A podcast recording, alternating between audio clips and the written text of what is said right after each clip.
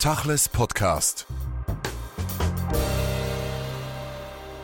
Richard Schneider, bis jetzt waren es immer so die großen Schlagzeilen, die man verfolgen musste, um zu verstehen, wo man ist. Wie immer in diesen Kriegsverläufen geht es dann vor allem dann mal um die kleineren Meldungen, die tagtäglich kommen und nicht mehr so die großen Wendungen bringen. Wie beurteilen Sie dieses Geplänkel, das es jetzt gibt in der Diplomatie, in der Kommunikation der Israelis nach innen und nach außen dieser Tage?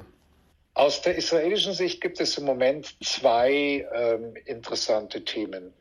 Das eine ist die Diskussion um die Person Netanyahu und das andere, was jetzt bekannt geworden ist, ist, dass es offensichtlich Pläne gab, die Palästinenser nach Ägypten zu vertreiben. Fangen wir erstmal mit der Person Netanyahu an. Netanyahu hat ja bei seiner Pressekonferenz, der ersten Pressekonferenz seit Beginn des Krieges vor ein paar Tagen, ähm, behauptet, er sei von nichts und niemandem gewarnt worden, nicht von der Armee und nicht von den Geheimdiensten. Das stimmt so nicht ganz, denn erstens ist er wochenlang und monatelang von beiden Seiten, von Armee und äh, Geheimdiensten gewarnt worden, dass diese gesamte Spaltung der Gesellschaft wegen der Justizreform das Land schwächt und die Feinde Israels geradezu einlädt, einen Angriff auszuüben. Das andere ist, und da steht Aussage gegen Aussage, dass äh, Ägypten mehrfach die Israelis vor einem möglichen größeren Angriff der Hamas gewarnt hat und dass der Geheimdienstminister Ägyptens sogar direkt mit, mit Netanyahu einige Tage vor dem Überfall telefoniert habe. So. Das hat er gesagt, er hatte also von nichts gewusst. Und dann aber passierte dann in der Nacht, er hat um ein Uhr morgens er einen Tweet, wo er nochmal gesagt hat, er hat von nichts gewusst und machte die Geheimdienste und das Militär für das Versagen verantwortlich. Das führte, wie man das heute neudeutsch gerne nennt, zu einem unglaublichen Shitstorm. Benny Gantz, Gadi Eisenkot, Yair Lapid und viele andere tobten, dass der Premier in Zeiten des Krieges Armeeführung und Geheimdienste angreift. Das schwächt die Armee, das schwächt die Moral. Die, die Söhne und Töchter Israels riskieren gerade ihr Leben. Und dann sagt der eigene Premierminister, dass die Armee an allem schuld sei. Ähm, er musste dann dieses Tweet löschen und schließlich und endlich hat er sich dann auch dafür entschuldigt. Aber was man da sehen konnte, war, dass er also versucht, quasi jetzt schon ein Narrativ zu entwickeln, dass am Ende des Krieges er sagen kann, ich konnte ja nichts dafür, alle anderen sind schuld und somit kann ich ja an der Macht bleiben. Aber das Gegenteil ist eigentlich passiert. Das heißt, dass diese Diskussion um seine Person, die ja schon länger läuft, jetzt an Schärfe zunimmt dass man sagt, man muss eigentlich, obwohl man in Kriegszeiten die Führung grundsätzlich nicht austauscht, immer mehr Leute, ehemalige Geheimdienstchefs, ehemalige Generäle, auch einige Politiker äh, fordern immer mehr, dass man Netanyahu jetzt sofort aus dem Amt hieven müsste. Und es gibt, wie ein Artikel in Haaretz beschreibt, inzwischen auch innerhalb des Likud mehr und mehr Politiker, die froh wären, wenn sie Netanyahu los wären, die sich aber nicht trauen, sozusagen gegen ihn zu putschen, nur mit Hilfe der Linken, sondern sie bräuchten da noch die Unterstützung der Ultraorthodoxen, dann würden sie das machen. Also mit anderen Worten, die Person Netanyahu kommt immer mehr in die Kritik. Das wird ihn immer weiter unter Druck setzen und er ist, das merkt man ja auch immer wieder, er ist seltsam entrückt von den Realitäten in Israel und das schon sehr lange. Das ist das eine Thema. Das andere Thema ist, ähm, dass es ein Papier von einem Ministerium gibt, das ähm, so die Idee entworfen hat, ähm, dass man doch die Palästinenser jetzt aus Gaza alle nach Ägypten vertreiben könnte und dass die dann dort sind und dann wäre also irgendwie ähm, das ganze Problem mit Gaza gelöst, wenn man dann die Hamas äh, vernichtet hat. Äh, es gibt auch einen anderen ultrarechten Think Tank, der solche Ideen von sich gegeben hat. Und heute hat die Financial Times einen Artikel veröffentlicht, in dem es steht, dass Netanyahu versucht haben soll, europäische Länder zu überzeugen, doch die Ägypter zu überreden, erstmal die Flüchtlinge aufzunehmen, damit man da irgendwie anders vorgehen kann, wenigstens zeitweise. Aber natürlich haben die Europäer alle gesagt, nein, danke.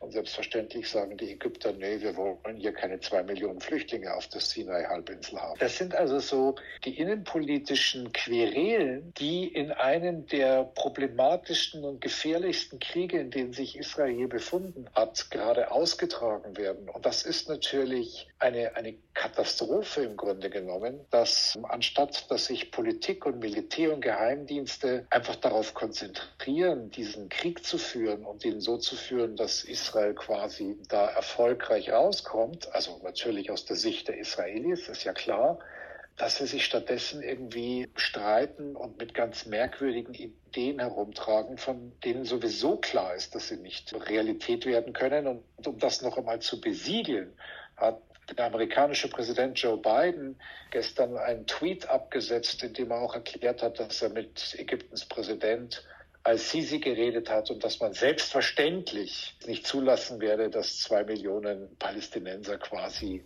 äh, displaced persons werden, also äh, quasi Flüchtlinge. Also das sind so ganz äh, aus israelischer Sicht wirklich ganz dubiose Geschichten für die Hamas und, und für die äh, muslimische Welt ist das natürlich äh, Musik in ihren Ohren, dass innerhalb der israelischen Führung es einfach so viel Streitereien und Auseinandersetzungen gibt und dass man eben hofft, dass das natürlich auch dazu führt, dass das Land schwach ist und diesen Krieg möglicherweise nicht gewinnen kann.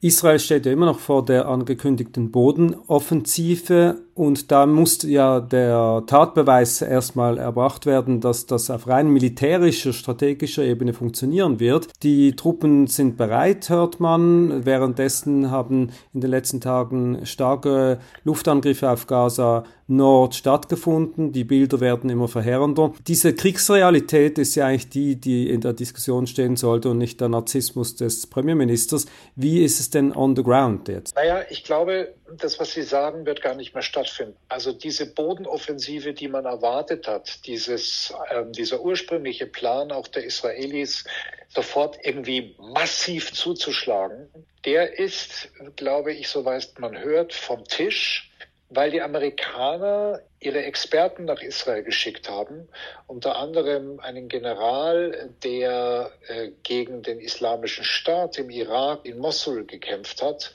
der den Israelis gesagt hat, dass das, was sie vorhaben, taktisch äh, verheerend ist und der ihnen geraten hat, also ich sage das jetzt quasi als Laie, lieber mit kleinen Gruppen sehr punktuell vorzugehen und ihnen sehr genau erklärt hat, wie er da vorgegangen ist und vor allem auch wie erfolgreich er da vorgegangen ist. Die Israelis scheinen das ganz offensichtlich und das sieht man auf dem Schlachtfeld äh, auch zu berücksichtigen. Sie sind dabei, quasi das Terrain so vorzubereiten, dass dann ähm, Bodentruppen entsprechend besser agieren können. Der eigentliche Häuserkampf steht ja erst noch bevor. Also ich glaube nicht, dass wir jetzt noch erleben werden, dass so plötzlich 50, 60, 70.000 Mann auf einen Schlag da äh, losstürmen. Aber es sind ja jetzt schon ungefähr 20.000 Soldaten, Bodentruppen in Gaza. Das ist schon eine ganze Menge. Und da werden sicher noch mehr kommen, aber die Aktionen werden punktueller verlaufen.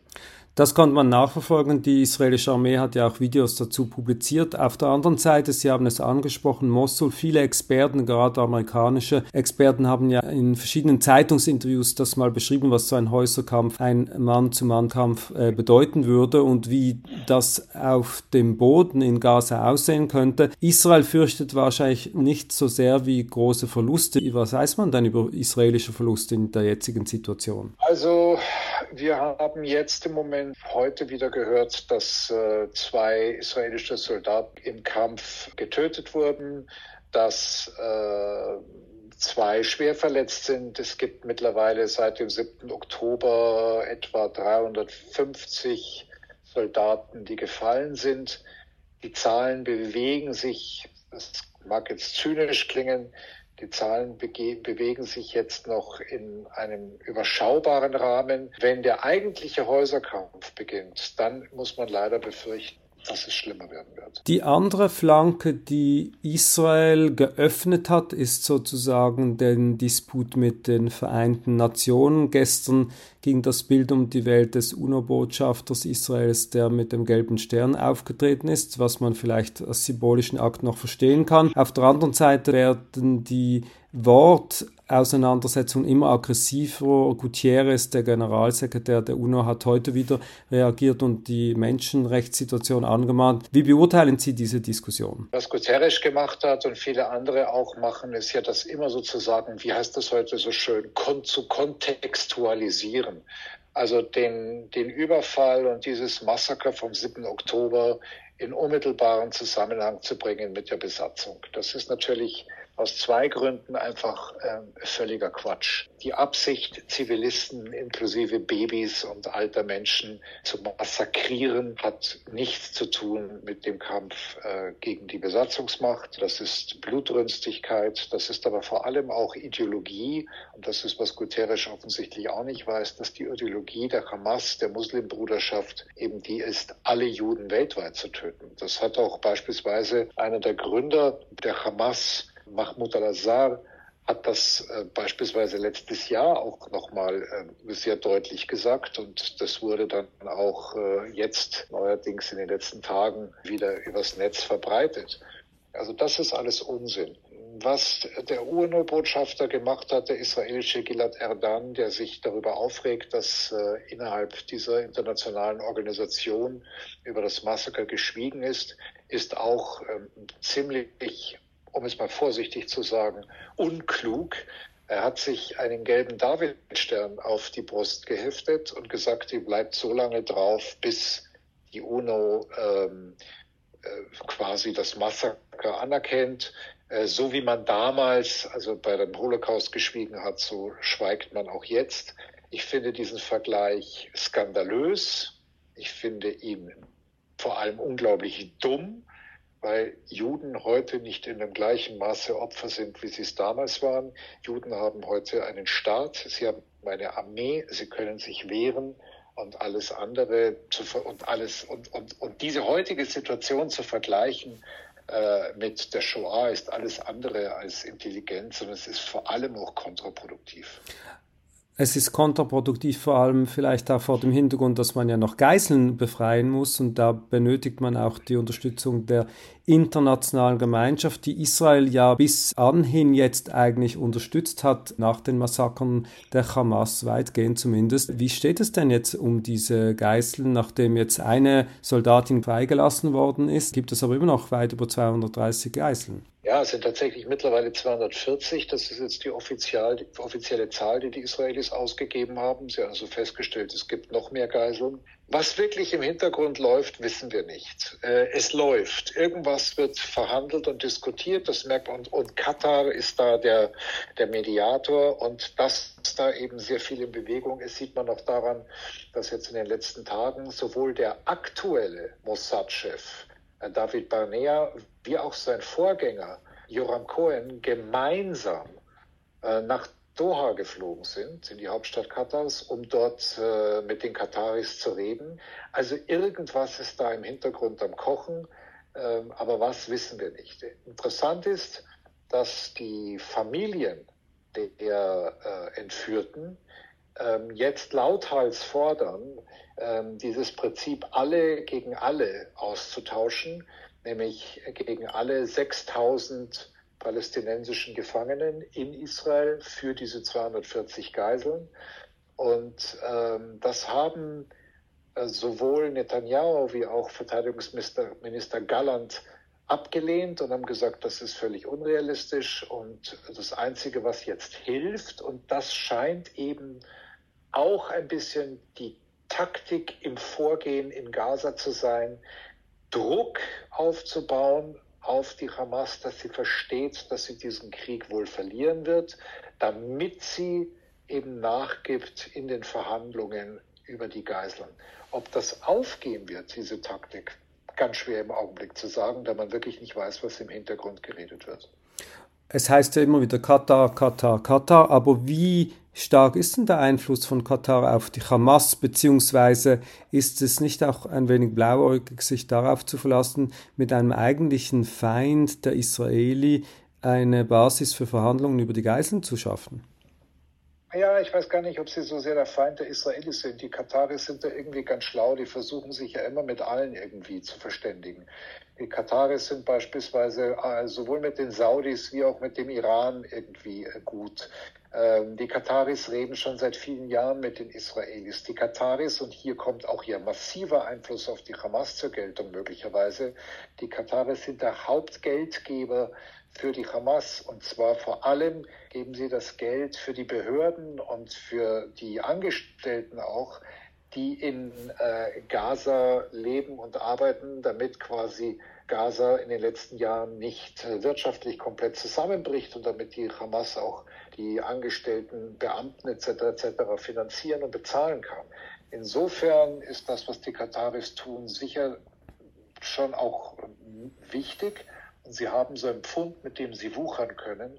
Und insofern ähm, werden sie ernst genommen. Und dass die Israelis sie ernst nehmen, weiß man vor allem seit Jahren, weil sie eben immer wieder miteinander reden und auch äh, den Kataris die Möglichkeit geben, Geld nach Gaza zu bringen. Aber auch, dass jetzt diese beiden, der aktuelle und der ehemalige Mossad-Chef, äh, zu ihnen geflogen ist nach, nach Doha, zeigt, dass man da wirklich äh, mit ihrer Hilfe sehr seriös verhandelt. Lassen Sie uns zum Schluss noch über die israelische Bevölkerung und die Realität im Alltag sprechen. Die Schulen sind weitgehend geschlossen, die Universitäten auch, das Kulturleben liegt brach. Israel ist äh, stärker als sonst betroffen in so einem Konflikt. 300.000 oder mehr Soldaten, Reservisten sind in der Armee, viele Familien sind betroffen in irgendeiner Form von diesem Krieg im Moment. Wie ist das Alltagsleben und was ist die Perspektive im Moment? Sie sagen es ja auch ganz richtig. Also es gibt ja kaum eine Familie, in der jetzt nicht irgendwelche Familienmitglieder eingezogen wurden. Es gibt kaum eine Familie, die nicht zumindest jemand kennt, der jemanden kennt, der Angehörige jetzt bei diesem Massaker verloren hat. Also das ist schon für alle extrem nah. Dennoch beginnt jetzt so langsam wieder so etwas wie eine gewisse Form von Alltag, nachdem man so am Anfang wirklich in so einer Art Schockstarre war. Die Leute fangen an, wieder auszugehen. Man sieht auch, dass beispielsweise, habe ich jetzt gesehen, einige Freunde von mir haben jetzt auf Facebook Bilder gepostet von einem gemeinsamen Abendessen mit Freunden oder einem Geburtstagsfest zu Hause, zu Hause um sozusagen in dieser schrecklichen Zeit wenigstens doch auch noch ein bisschen Freude zu haben. Und ganz konkret, Richard Schneider, was heißt das für Schulen, Universitäten, das öffentliche Leben? Wann geht das wieder los? Ich glaube, dass Schulen und Universitäten im Augenblick noch ein bisschen abwarten, weil sie sehen wollen, wie das mit den Raketenangriffen weitergeht. Man fürchtet ja immer noch, dass eventuell die Hisbollah in diesen Krieg mit eintritt. Und wenn die anfängt, wirklich ihr Raketenarsenal da einzusetzen, dann ist überhaupt nicht daran zu denken, dass Normalität wirklich zurückkehrt. Insofern höre ich, dass die Universitäten und Schulen sagen, ja, ja, nächste Woche machen wir wieder auf und dann wird es nochmal verschoben um ein paar Tage. Dann sagt man, nee, wir warten jetzt doch noch zwei Wochen. Insofern, wann also da diese Art von Alltag wieder zurückkehrt, wird sehr davon abhängen, wie dieser Krieg weiter verläuft. Richard Schneider, vielen Dank für das Gespräch.